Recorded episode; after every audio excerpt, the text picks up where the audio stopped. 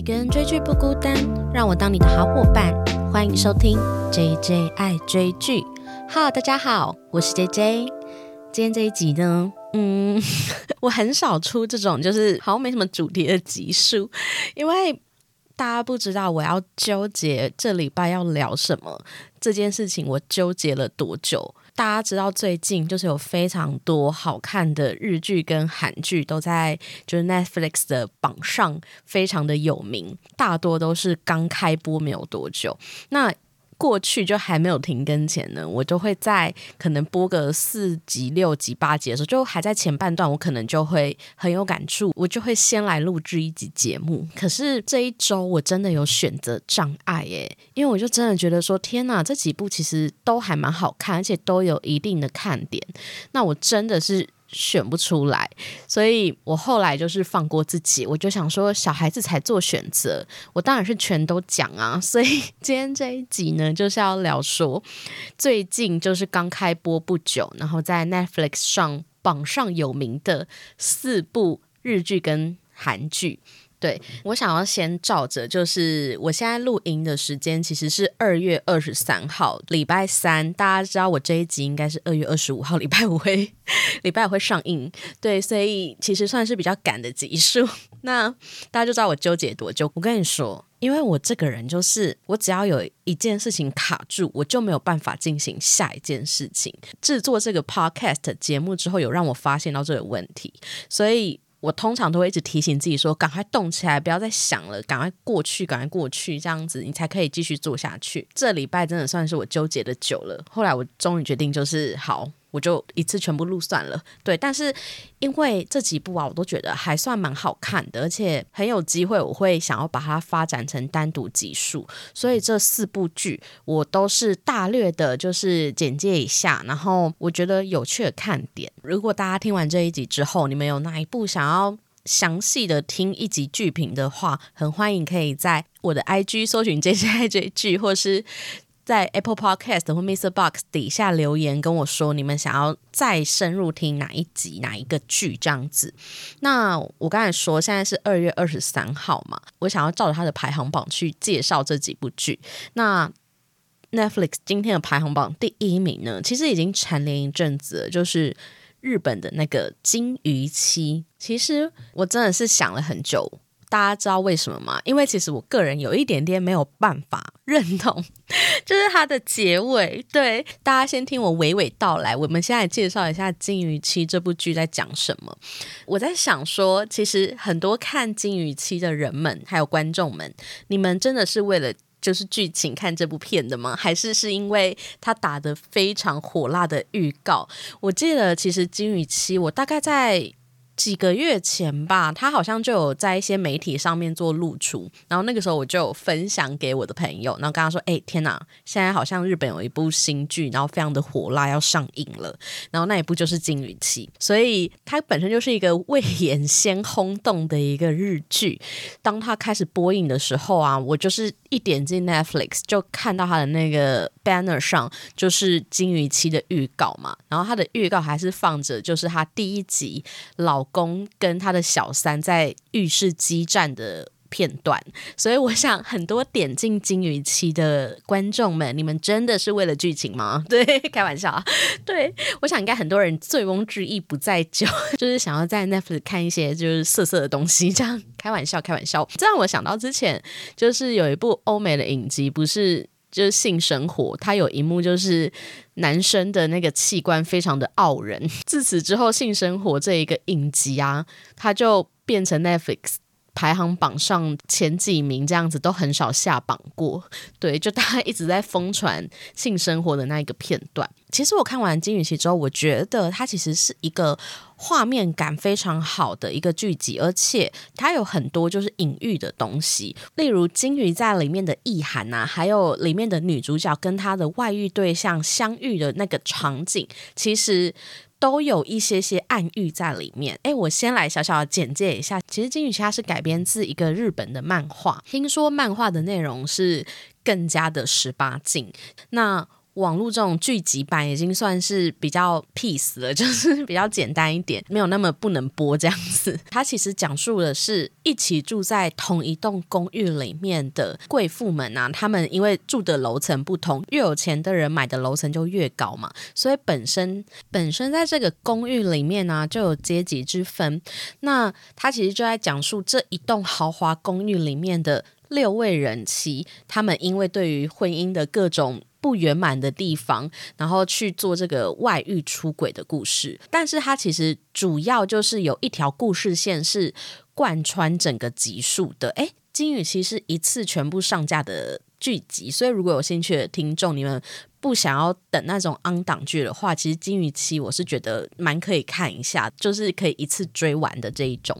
那有一个主要的故事线呢，是由小原良子所饰演的平贺英，然后跟她的老公叫做平贺卓弥，是由安藤正信所饰演的。那其实第一集主要就是演她跟她老公的故事，他们表面上是非常有名的发型界的银色夫妻，然后就用夫妻的形象开了非常多。多间发廊，可是私底下她的老公会对她家暴，甚至羞辱她，说你根本是没有用的垃圾。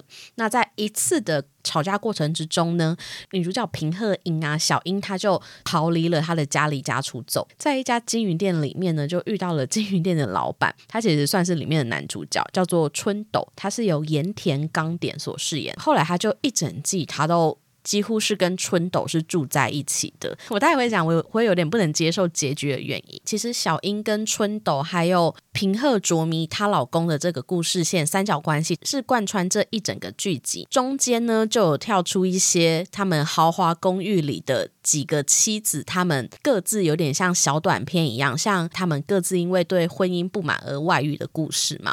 我觉得这一整个剧集它其实就是在讨论婚姻中会有各式各样的。难题，像是小英碰到的就是家暴嘛，那后面可能有些是碰到妈宝啊，或是她没有办法在老公的面前做自己，或是是无性婚姻，所以其实他在里面想要探讨的是什么样的婚姻会让你想要逃离？那你面对婚姻的这种不美满、不幸福的状况，你是会怎么去解决它？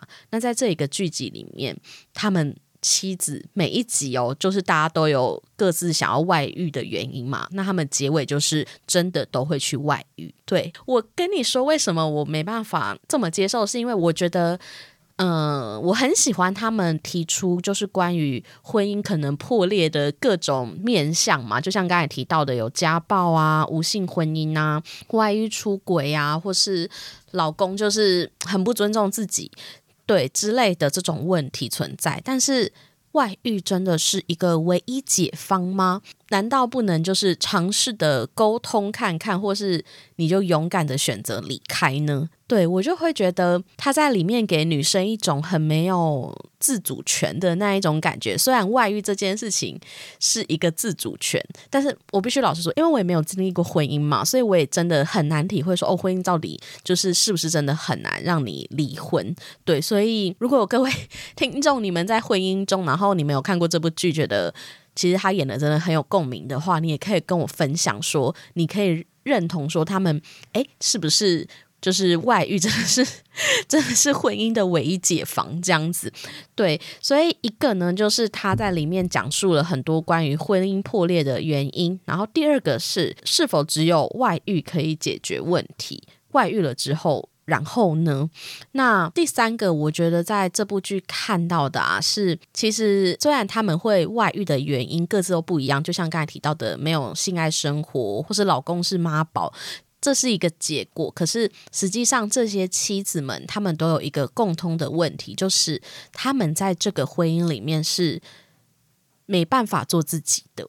就是我觉得，当然进入一段感情关系或婚姻关系之中，大家一定是多少会为了对方做一些改变的的。那这是为了爱情去做的一种付出。但我觉得有时候这种改变就是一种互相，就是你看到对方也为你改变一点，那你也会很乐意的为他改变一点。那这个改变，我觉得都必须要是让双方可以舒服自在，觉得哦，这是一个增进感情，那我自己也很认同的一种改变。但是在这些外遇的妻子里面，他们所面临到的改变都不是他想要的。例如有一个妻子，其实对我来讲，我觉得。他的那一个结局跟女主角的结局其实是两种相反。其实，在尾端的时候呢，有一个妻子，她叫做装修妻。那什么叫装修妻呢？顾名思义，就是她在装修房子的过程中遇见了一个就是能够包容她缺点的男人，于是他就跟他外遇的一个故事。那他的缺点是什么呢？就是妻子她从小她就有一个胎记在额头上，那她其实非常在意别人的眼光。她从高中时期，她就会去化妆遮掩她的胎。记那当然，她老公跟她结婚的时候是跟她说：“哦，她一点都不在意，她有这一块胎记，所以她不用在意这件事情。”但是其实她从她老公的眼神中可以感觉得出来，其实她老公是在怜悯她，而且她跟她讲话的过程中，她会觉得她老公是。可怜她，所以她并没有真的去在乎过她的想法。那他们为什么会装修房子呢？就是因为她老公想要把她妈妈一起接过来住，然后他们就要一起住一个新房子。她就发现说，她的婆婆就是在装修的过程中看到装修工人的。额头上有一块疤痕，就去数落那个装修工人说：“哎，这也太难看了吧！”所以她从这个事件就发现，其实她的婆婆是没有办法接受她的这一个缺点的。那在剧情一开始，她觉得说她在这个家没有一个空间可以让她做自己，所以她就跟她的老公提出说，她可不可以在二楼的她的房间外面呢装一个。浴室，那在这个空间里，她可以露出她的胎记没有关系。结局是她跟那个装修工人后来就外遇了。结果她的婆婆呢，就是刚好看到说他们有做这个浴室规划，然后就说这应该是没有必要的支出吧，她就把这个浴室拿掉了。后来她老公当然就是非常听妈妈的话，他就说好，那拿掉。然后他就转头问他老婆说：“拿掉了浴室，你应该没有关系吧？”他老婆就说：“哦，没有关系啊。他后来真正没有关系的原因，是因为他已经不需要在这个家有一个可以做自己的地方，因为他都。”在外面有一个小三，可以让她完全的做自己，所以她就是并没有去解决她跟她老公之间的婚姻问题，而是借由一个第三者去重新的找回自己的价值。我觉得我不知道大家是不是觉得这样子是合理的？那为什么说她跟女主角的结局是相反的呢？因为女主角她，诶，我现在可以爆雷吗？大家会不会生气？反正 我小小的，我小小的讲一下，我觉得装修期可以爆一下雷，但女主角爆雷，大家是不是会生气。我我小小的讲，如果害怕爆雷，赶快先左转去去看完这部剧再回来听。真的很抱歉，我好想讲哦，因为我就觉得他的结局我真的很不能接受，因为他花了一整季哦，女主角是里面唯一一个有离婚的人。但是她花了一整季，就是我就说她快到结局前，她都住在出轨对象的金鱼店里，好像都没有要跟她老公解决问题的感觉。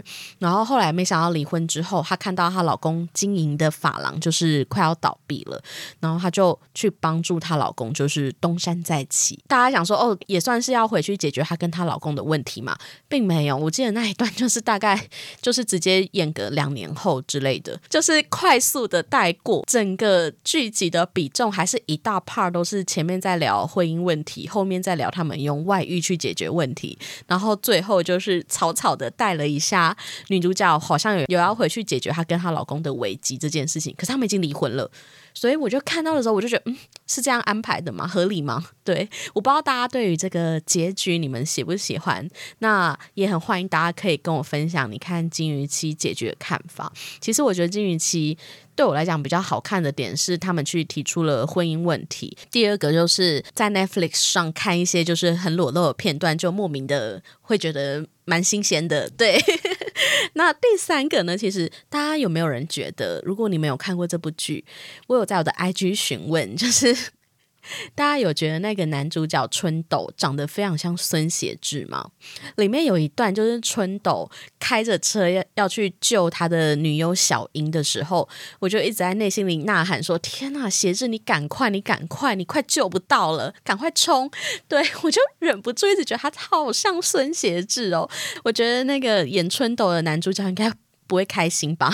对，但我觉得我朋友更失礼，因为我跟我朋友分享这件事之后。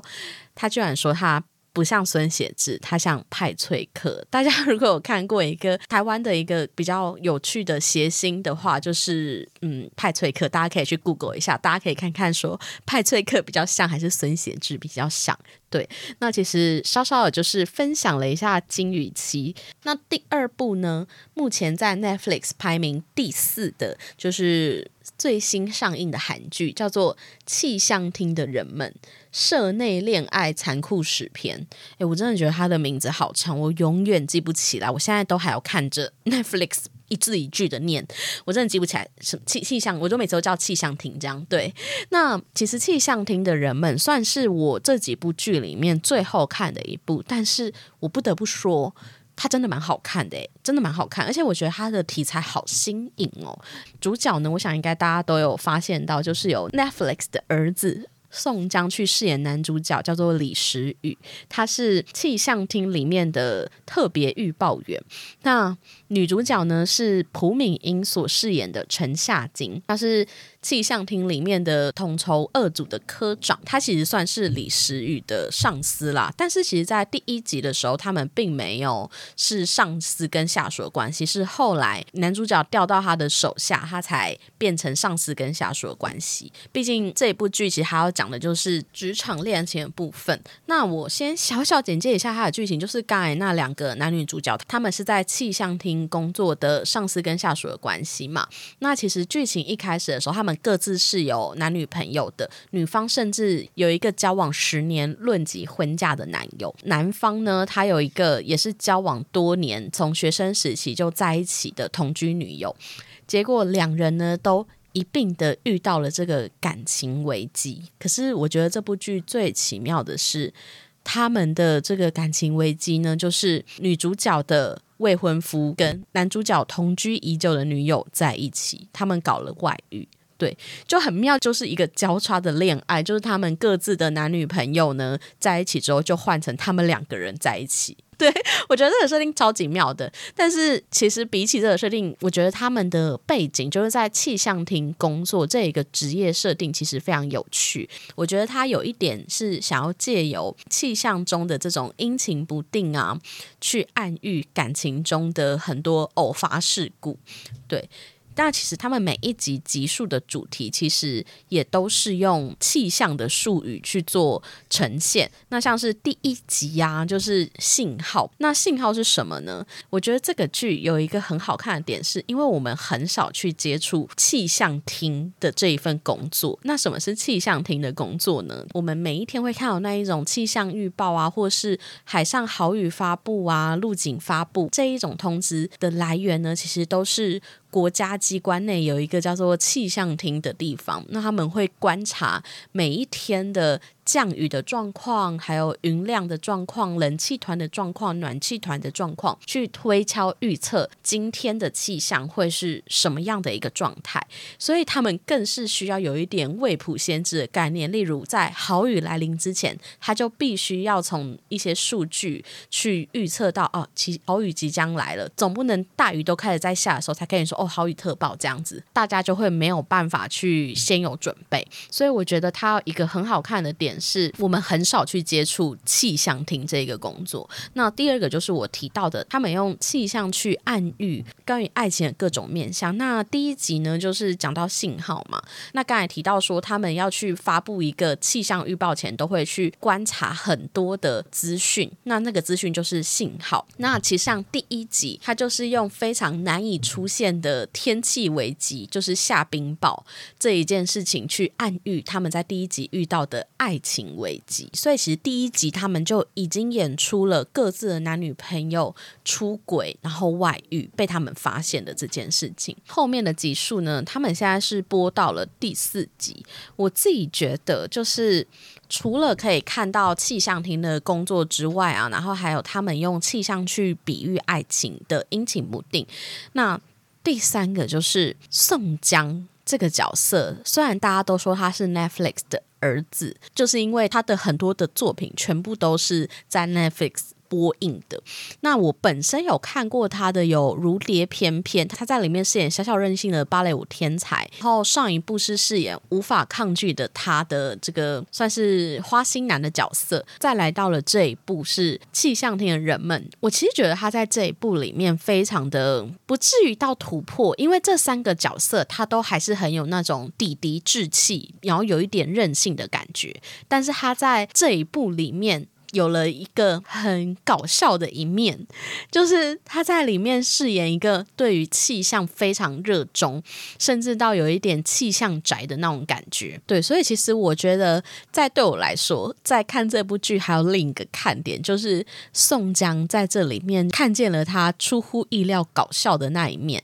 尤其他有一集是他留下来加班，蒲明英要离开的时候，他就跟他说了再见嘛，他就看着蒲明英离开的背影，很小声在。下面一直像咒语一样说回头回头回头回头回头，在我觉得在这一部剧里面有努力的把他想要跳脱他上一个就无法抗拒的他里面那种帅帅花心男的这种形象，想要让他带入一些比较活泼搞笑有趣的成分存在。那我个人是觉得是真的蛮好笑的，所以非常推荐大家可以来看一下气象厅的人们这一部剧，因为我觉得它其实不只讲爱情，而是也有很多的部分是因为男女。主角都是对工作非常有热忱的人，我觉得在里面也可以学到很多，就是关于工作的一些职场的态度，这样子对，蛮有趣。那第三部呢，是现在在 Netflix 排行第六的二十五二十一。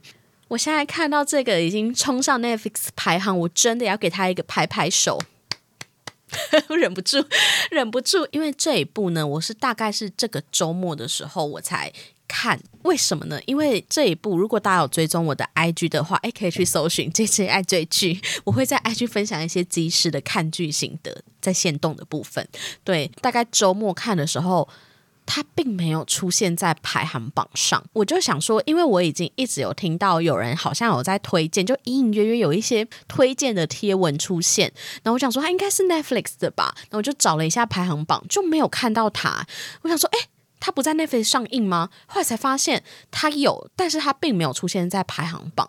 我就觉得天哪，太不可思议了吧！就是你如果看完，你一定会有跟我一样的感觉。怎么会这一部剧居然冲不上排行榜？那我现在看到它已经出现在第六名，我先给他一个鼓掌，对，很感动诶，因为它真的很好看，我超级爱的，我真的是。有点出乎意料的爱，我自己觉得这部剧就是比较晚被大家发现的原因呢，应该是因为我觉得它的简介或是预告或是海报都没有拍出它真正的故事精髓。诶，我先，如果你们是没有看过这部剧的人，你们先回想一下，你们在各社群平台看到他们的贴文啊，或是那种宣传，你看得出来第一个。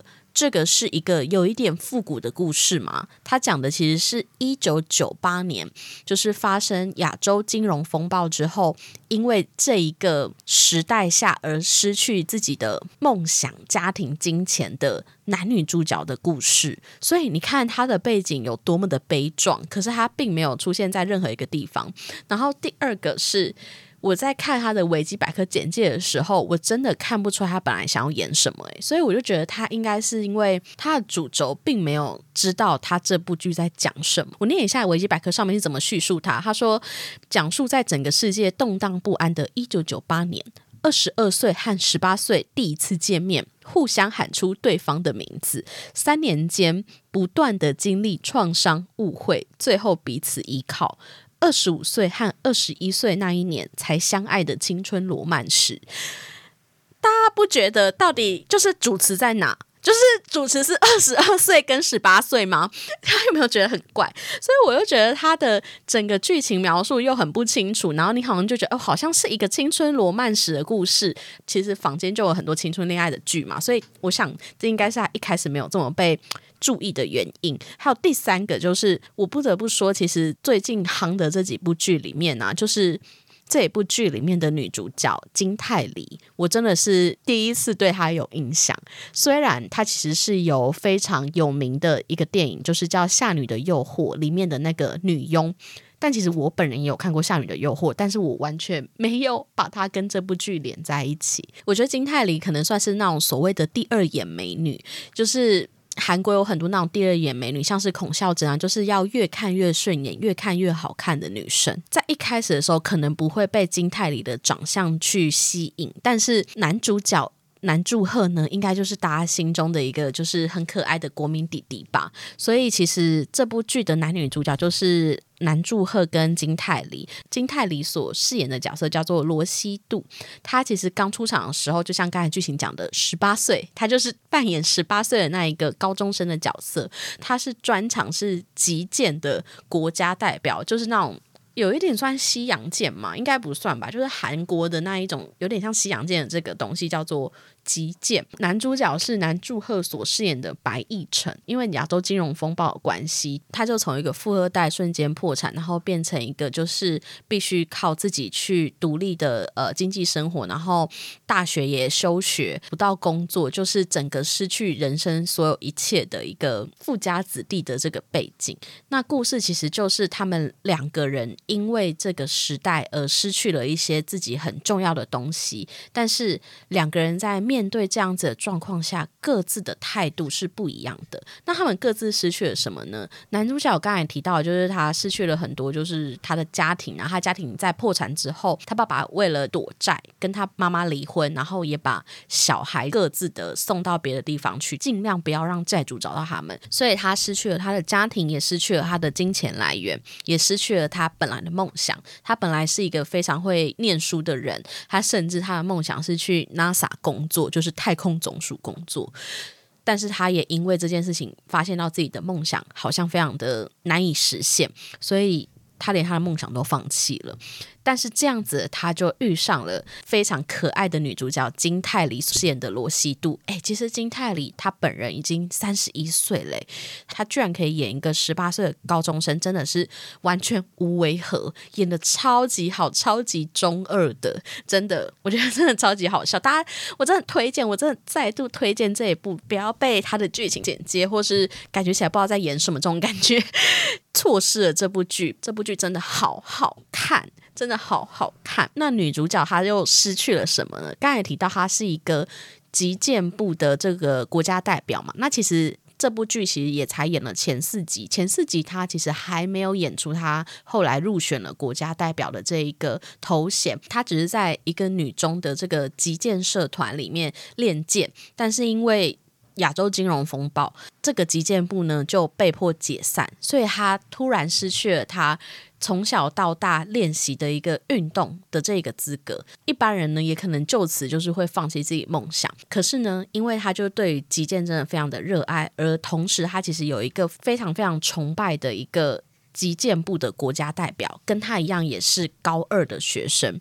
这个国家代表的角色呢，他的名叫做高幼霖。那可想而知，就如果一个高中里面你有一个击剑部的国家代表，那里面的击剑部也一定不会因为金融风暴的关系而解散。所以他就一心想着要转去高幼霖所就读的那一个学校。就是他尽管他面临了教练跟他说，我们的击剑部要倒闭，那摧毁你梦想的并不是我，是这个时代。他也并没有。被这番话打倒，而是努力的，就是去追寻他的梦想。那后来他其实也如愿的转进了这个新的高中，然后又重新的开始他击剑的生活。那其实为什么我觉得我会这么喜欢这部剧的原因，其实我觉得跟我开始做这个 podcast，然后有一些自己热爱的事情的这一种心情是可以跟这部剧相通的。那其实也如果我听过我之前集数的听众啊，我其实有分享。我刚开始三个月的时候，是真的没有人在听，诶，就是多多少少有一些流量，但是都比较没有听众回馈。那我曾经在第一季结束前，我也在想说，我要不要放弃这一个节目？想说，诶，很累，就是下班时间也要弄这些东西嘛，就是很花时间，而且不得不跟大家说，其实像今天我加班到十点半，对。然后我开始录音的时候是晚上十一点，没错，所以其实真的是靠着一个对于追剧的热情，还有去分享一些我喜欢的东西给愿意支持我的人听，这件事情是能够支持我继续做这个节目下去一个很大的动力。而且老实说，虽然我加班到这么晚，但是我现在竟然一点都不觉得累，就是觉得。这真实。如果你们想要知道什么是你真正喜欢、有兴趣、开心的事情，就是你在做这件事情的时候一点都不觉得累。当然也有会累啦，但是那种累是同时夹杂着快乐的。对，所以其实。我完全可以理解，说那个女主角她在面临到很多挫折啊，但是是什么可以让她继续支撑下去？那在她决定坚持下去之后，就会有很多好事在她身上发生。那其实，在维基百科也有透露剧透了，就是后面她就真的成为了击剑的国家代表嘛。我自己也是在坚持自己做喜欢的事情之后，也面临到了很多的好事，像是认识了一些就是会跟我聊剧的听众啊，就是一些同好，对。所以其实我觉得这部剧有很多很感人的成分存在，并不单单只是男女主角的爱情故事，还有他们在面临这样子的时代下，这么悲伤的状态下。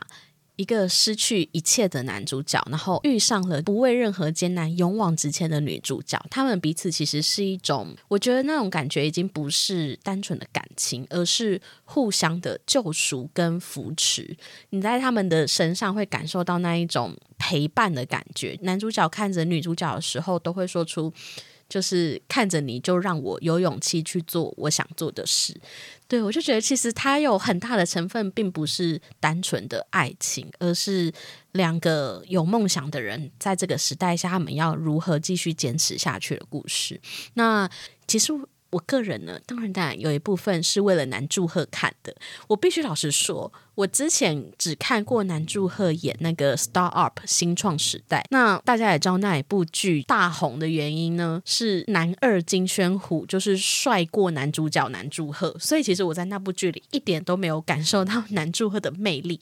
他在那部剧里不知道为什么真的很像一个配角，诶，就一点都不像男主角啊！到底怎么了？把这么帅气的男祝贺怎么了？对，他在一日三餐里面有出演过。那除此之外，我还有在偶然成为社长里面有看到他，就是成为嘉宾。他在综艺里面的形象也都非常的呆萌。可是到了这部剧，真的是帅到不行诶，就他真的非常有哥哥的感觉，欧巴欧巴的感觉。尤其最近。呃，我忘记是第三集还是第四集，他来到女主角学校，偷偷的来看她训练，捉弄她。大家如果有看到他趴在窗边，然后抬头问女主角说：“哎，你看到我来不开心吗？”的那一幕，你真的是心脏暴击。我那天就是 看到这一幕，真的是心跳快到不行哎！我真的觉得那一幕太帅了，就是这一部剧真的好好看哦，不止男主角。跟女主角之间的化学反应会让你觉得天呐，太心动了吧！然后又聊到了很多，就是在那个年代、那个年纪会有的一些烦恼。还有如何去坚持自己梦想，去获得幸福的故事，这样子，所以我真的很推荐，很推荐这一部给大家认识。那接下来呢，还有一部呢，我其实几部剧里面本来非常期待的一部，就是《三十九》。三十九，它其实也算是一个未演先轰动，因为不得不说，它的卡斯真的是蛮厉害的。那女主角其实主要有三个，那其实就在讲述三个。三十九岁的女性朋友，他们是死党，在平凡的忙碌的生活中，面对爱情啊、工作啊、友情之间各式各样的故事。我觉得它的剧情其实在这几部里面算是比较松一点点，它并没有真的很主轴故事，它其实就是有一点点像我们之前那个《机智医生生活》，就是在讲。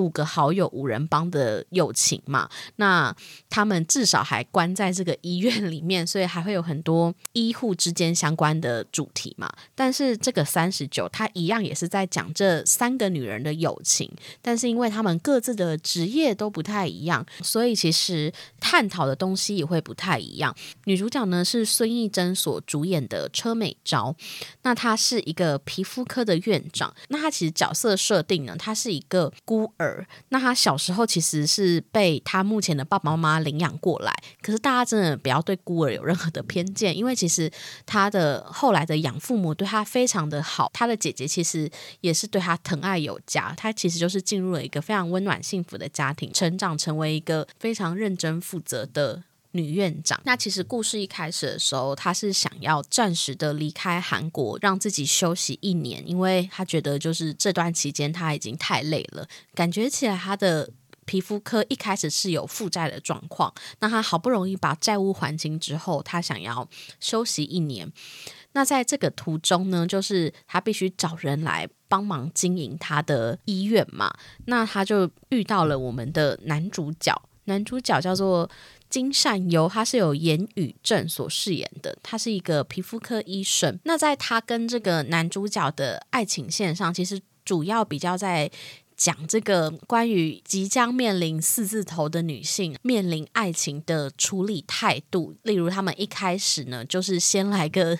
一夜情这样子就 就是并不需要真的这么制式化的开始一段爱情关系，所以在他这边其实算是比较快乐的爱情状态。他跟这个男主角都会有一些很可爱的互动，但是呢，他的另一个朋友就是由田美都所饰演的郑灿。田美都其实也是话题人物很高的演员嘛，因为就是《机智医生生活》里面的蔡颂和，所以其实我本来看这部剧前呢。我就是有一点点担心，说会不会就是宋和这个角色，因为实在太深植大家的脑袋了，不会有那种宋和的痕迹在里面。但是还好，甜美都真的真的是一个。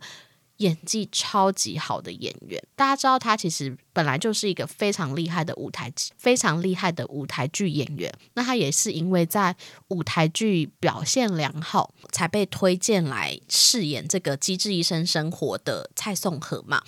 那他的演技就是不在话下，可是他在这一部剧里面其实做了蛮多的突破，例如他的角色设定，他其实是一个梦想成为演员，但是路途非常不顺利，后来成为了演技老师的一个角色。他又非常的毒舌，常常都会有一点嘴贱那个 孙艺珍的角色这样子。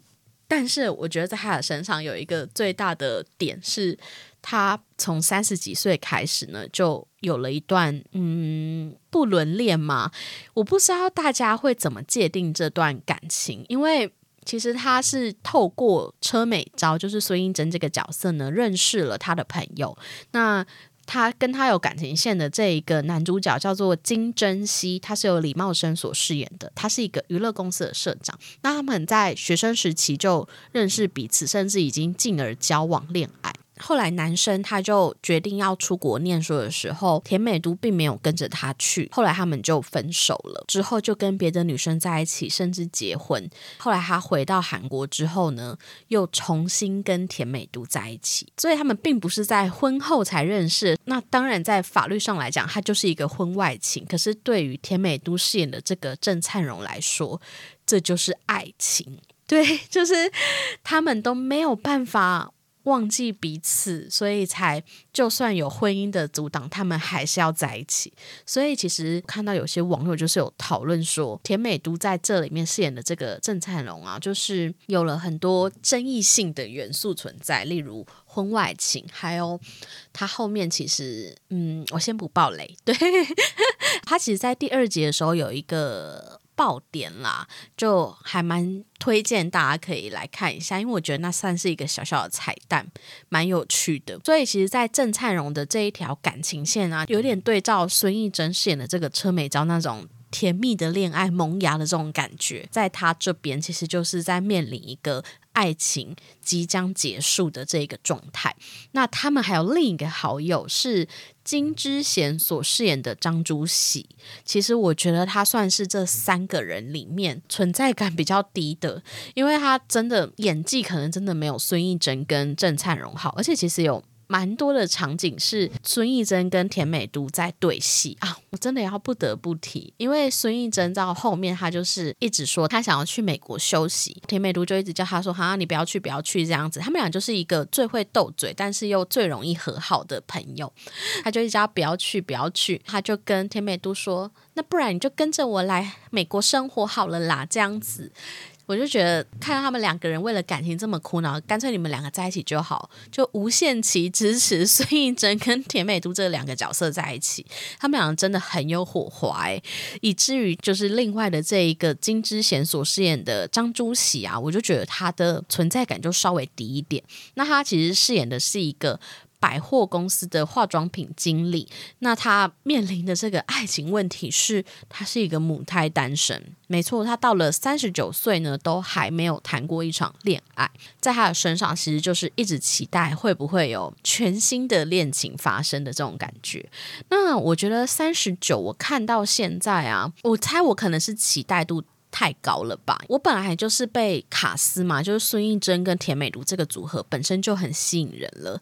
另外是我本来就对。女性成长的议题蛮有兴趣的。我在看三十九的这个剧情简介的时候啊，我会有一点点期待，说哦，可能在他们那个年纪里，在工作上会遇到什么样的难关呐，或是在面临了婚姻、家庭、恋爱之类的这种问题。可是发现好像都没有。我就在想，他们所面临到的问题，会不会其实这部剧不一定要叫三十九，可以叫二十九？就是不知道有没有人跟我想的一样，就是像孙艺珍面临的，可能就是他觉得，哎，工作到一段落，然后有一点想要休息，然后。